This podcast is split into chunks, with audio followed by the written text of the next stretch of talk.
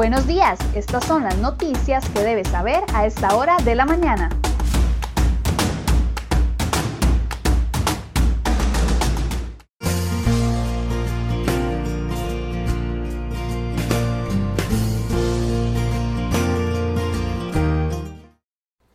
Miércoles 30 de septiembre, muy buenos días, gracias por acompañarnos en Cere Hoy Noticias. Vamos de inmediato con las informaciones que les hemos preparado para el día de hoy.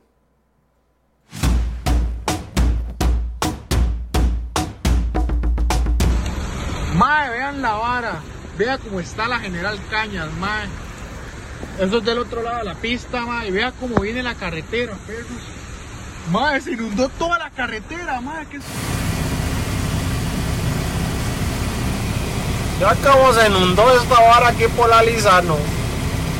Son pangas los que vienen ahí para atrás. Oiga, no he podido nunca ver yo creer lo que estoy viendo. Impresionantes imágenes lo sucedido la tarde de ayer martes en la Ruta 1, conocida como la autopista General Cañas. El río Quebrada Seca se desbordó debido a las fuertes lluvias y el agua se estancó sobre la carretera y causó estragos, al punto de que siete vehículos quedaron atrapados en el agua. Los paramédicos tuvieron que atender a los pasajeros de los vehículos que quedaron atrapados en la carretera en el sector de Belén, cerca de la empresa Lizano, sentido Heredia San José. Afortunadamente solo hubo daños materiales. El ministro de Obras Públicas y Transporte, Rodolfo Méndez Mata, solicitó al Consejo Nacional de Vialidad, CONAVI, un informe completo sobre el causante de la emergencia. El CONAVI, a través de sus redes sociales, comunicó que lo que causó las inundaciones en la carretera fue la gran cantidad de basura que cerró por completo los, los drenajes de la quebrada seca. También se reportaron inundaciones y hasta caída de árboles a la altura de la compañía Panasonic. Transitar por la zona se volvió una pesadilla para los conductores, pues el colapso por las lluvias y después por las largas presas. Las condiciones lluviosas podrían generar una situación similar en los próximos días.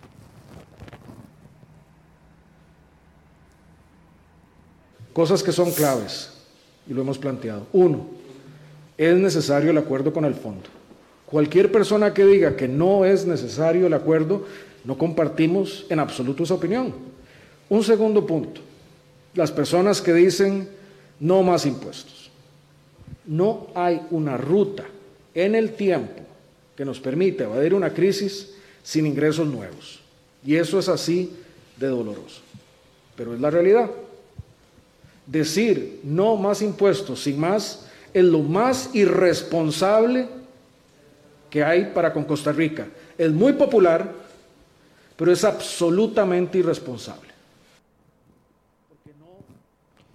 Y después de varios días de no presentarse en las conferencias del mediodía, ayer el presidente Carlos Alvarado reapareció para insistir solamente en la necesidad de más impuestos. Según el mandatario, para que Costa Rica supere la crisis económica que atraviesa actualmente, no hay otra ruta más que la de los nuevos impuestos. Llamó irresponsables a los que se oponen a más impuestos en medio de la crisis económica que vive el país. El presidente se defendió de quienes lo critican por querer sacarle más plata de los bolsillos a la gente sin tomar medidas para recortar el gasto o reducir el tamaño del Estado. Dijo que en ese punto el gobierno está impulsando quitar las anualidades durante los próximos dos años y aprobar el proyecto de empleo público, proyecto que ha sido declarado como débil y, e inviable por parte de expertos y más de 30 instituciones. Para estas declaraciones, ante estas declaraciones, el alcalde de Escazú, Arnoldo Barahona, expresó su molestia con Alvarado. Es el irresponsable es usted, señor Carlos Alvarado, que, que permitió a su equipo económico realizar un planteamiento de impuestos que sepultará económicamente al menos a dos generaciones de costarricenses, escribió en sus redes sociales. También reaccionaron diputados y economistas reprochando los ataques del presidente a quienes piden recorte de gasto antes de pensar en nuevos impuestos. La defensora de los habitantes, Catalina Crespo, hizo un llamado al diálogo y a la paz a los grupos que se manifestarán hoy miércoles en varios puntos del país. El manifestarse es un derecho y siempre y cuando su ejercicio se lleve a cabo de forma pacífica y respetuosa, señaló Crespo a través de un comunicado. Los organizadores informaron que se agruparán desde las 7 de la mañana en Avenida Segunda frente al Ministerio de Hacienda y a las 9 marcharán con destino a la Asamblea Legislativa. Esto no termina en un día. El fuerte movimiento va a ser en las distintas regiones del país donde el pueblo se está organizando y se está pronunciando, dijeron los exdiputados José Miguel Corrales y Celi Moguido, quienes organizan el movimiento. Por su parte, el movimiento Despierta Costa Rica y el sindicato de la APSE comunicaron que no forman parte de esta agrupación y no participarán en las protestas del día de hoy. A raíz de estas posibles situaciones, la Defensoría de los Habitantes informó que se mantendrá vigilante de que las autoridades gubernamentales respeten los derechos de libertad de expresión colectiva y de reunión pacífica. El anuncio de las manifestaciones por parte del Poder Ejecutivo eh, los obligó a posponer la orden de inicio de obras para ampliar el proyecto de la angostura en Punta Arenas ante la posibilidad de que la maquinaria se desplace a ese sitio.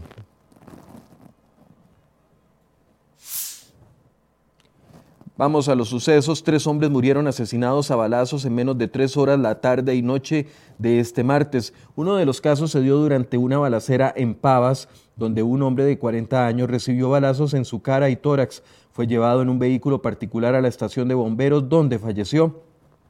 Por otro lado, otro hombre murió luego de recibir múltiples impactos de bala en cara y tórax también y también en el abdomen la noche de este martes en el sector de Higuito de Desamparados y en el sector de Ipiz de Goicoechea otro hombre murió acribillado. La Cruz Roja informó que el hecho ocurrió a eso de las 5 y 49 de la tarde en la localidad de Cetillal a 100 metros de Elevais.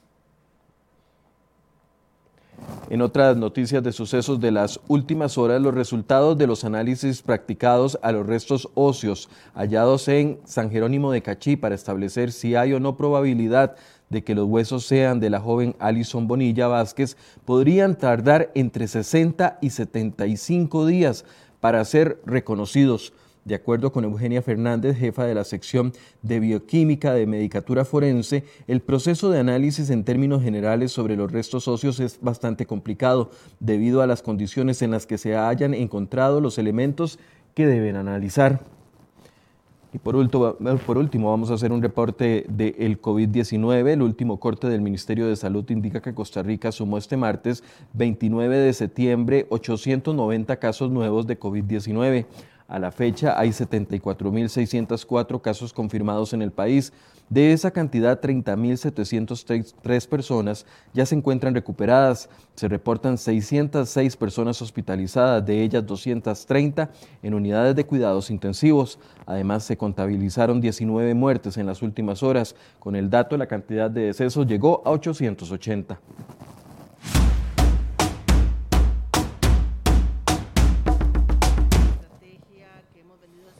El curso lectivo avanza en su segundo periodo, sin embargo el Ministerio de Educación Pública decidió cambiar las reglas para la recta final. Para este segundo periodo que concluye el 23 de diciembre, algunas asignaturas requerirán una calificación mínima de 60 puntos para determinar la condición de aprobado. Para determinar la evaluación en este segundo semestre, las calificaciones van a depender del grupo en el que se encuentren las asignaturas. Son cuatro grupos en total. Usted puede consultar la información de ellos en la sección de educación de crhoy.com. El nuevo mecanismo de evaluación denominado instrumento de medición sumativa será aplicado a partir del segundo año de la educación general básica y, diversificada. Eso sí, únicamente en las asignaturas de español, matemáticas, estudios sociales, ciencias, biología, física, química y lengua extranjera. Además, a partir del 5 de octubre, el MEP llegará hasta las casas de los estudiantes con 638 programas que buscan reforzar e interiorizar contenidos por medio de la televisión. Los programas se transmitirán mediante, Canal 4 y 11 en horario de lunes a viernes de 8 a 2 de la tarde.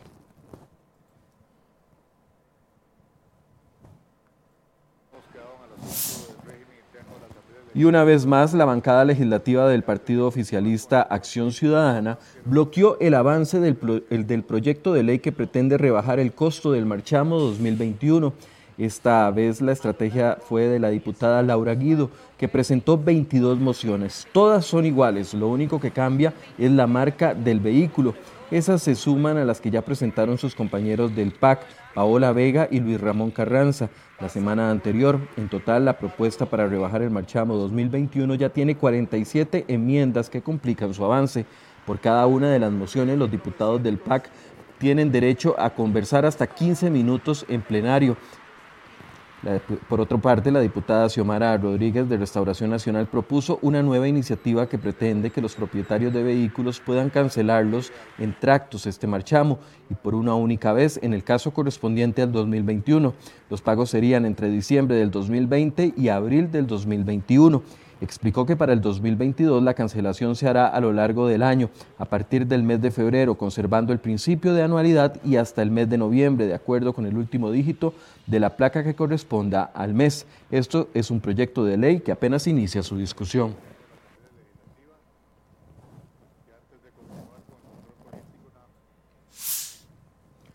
Y debido a las enormes debilidades, inconsistencias y posibles roces de constitución política, los diputados replantearán el proyecto de ley para reformar el empleo público propuesto por el gobierno. Así lo reconocieron diputados de los partidos Liberación Nacional, Unidad Social Cristiana y dos independientes que forman parte de la Comisión de Gobierno y Administración que discute la iniciativa. De hecho, los legisladores ya se encuentran haciendo ajustes a la última propuesta, debido a que el texto enviado por el Poder Ejecutivo sencillamente es inviable. La intención de replantear el texto es otorgarle viabilidad para que el Congreso finalmente apruebe una reforma al empleo público. Los legisladores impulsan un proyecto de ley más alineado a la constitución política y que incorpora la mayoría de observaciones hechas hasta el momento por representantes de entidades públicas y organizaciones sociales.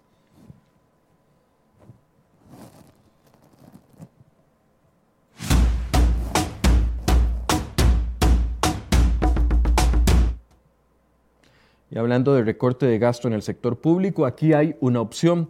El confinamiento por la pandemia COVID-19 empujó al mundo a, migrar digitalmente de forma acelerada, en lo que muchos de los servicios que antes eran presenciales ahora se hacen de forma virtual. Esta nueva normalidad podría convertirse en un ahorro paulatino que en un plazo de tres años sería un desahogo importante para las finanzas públicas, según un reciente estudio de la Contraloría General de la República. De acuerdo con el análisis, una reforma que permita la integración de la administración pública por medio del aprovechamiento de las facilidades digitales le podría generar al Estado un ahorro de 8.9% del PIB para el 2023. Esta cifra equivale a un ahorro de más de 3.400 millones de colones, el doble de lo que se pretende recaudar con el impuesto que pretende el gobierno para las transacciones bancarias. El informe señala que para esto es necesario ver a la administración pública como un sector integrado, donde las instituciones tengan objetivos comunes y estén conectadas digitalmente. Ante la complicada situación fiscal actual, esta transformación digital representa un modo de obtener ahorros importantes a través de un funcionamiento eficiente de las instituciones sin la necesidad de incurrir en gastos adicionales.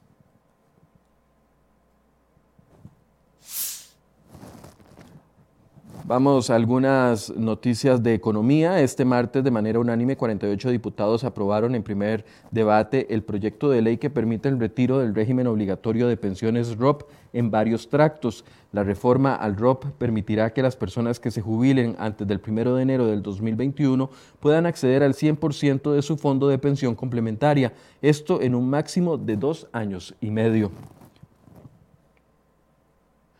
Además, la Dirección General de Tributación Directa del Ministerio de Hacienda presentó dos denuncias penales contra contribuyentes por el presunto delito tributario por una suma que supera 1.800 millones de colones. Los casos penales se derivan de una investigación sobre 242 casos de maniobras fiscales relacionadas con la simulación de deducciones usando falsos proveedores nacionales e internacionales, así como inversiones sin ganancias justificadas y el tema del desempleo sigue golpeando al país. 160 personas se quedarán sin trabajo tras el cierre de operaciones de la empresa de dispositivos médicos Over Medical, situada en la zona franca metropolitana en Barrial de Heredia. El cierre se aplicará de manera gradual de ahora hasta diciembre. El lunes pasado cesaron a 50 colaboradores de la compañía hasta completar una totalidad de los 160 empleados de aquí hasta el final del año.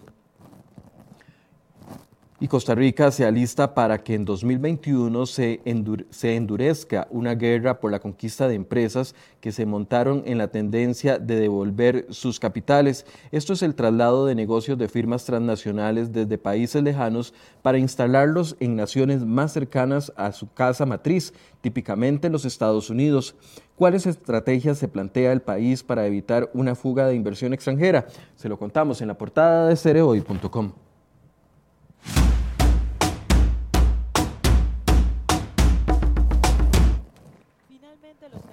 El presidente de Estados Unidos, Donald Trump, intentó este martes desorientar a su rival en las elecciones de noviembre, el demócrata Joe Biden, con constantes interrupciones en un debate caótico y agrio según los analistas. Trump y Biden se vieron las caras por primera vez en Cleveland, en el estado clave de Ohio, donde discutieron durante más de 90 minutos seguidos sobre algunos de los temas que más preocupan a los votantes estadounidenses. Sin embargo, todos los intentos por profundizar en esos asuntos acabaron frustrados por interrupciones y ataques personales. El debate fue considerado como el peor en la historia de los Estados Unidos.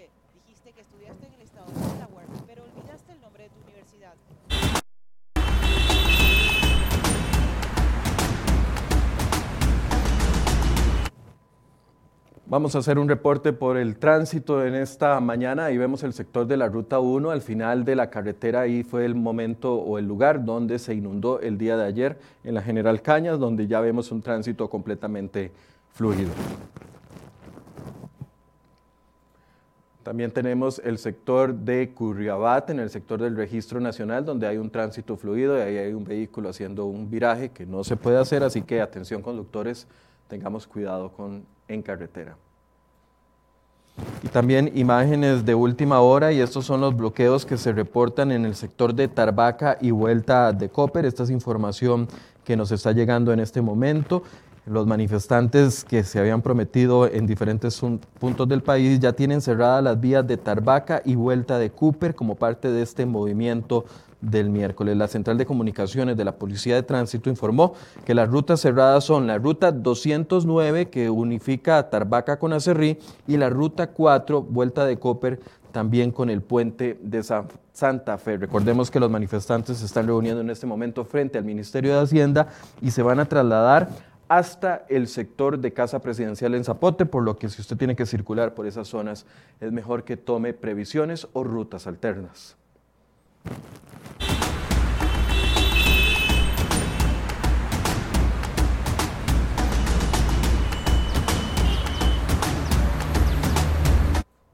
Bien, y así llegamos al final de CR Hoy Noticias. Les invitamos para que a las 8 de la mañana se conecten con nosotros para una conversación sobre el tema de impuestos, sobre el tema del recorte de gastos, sobre el tema del ROP.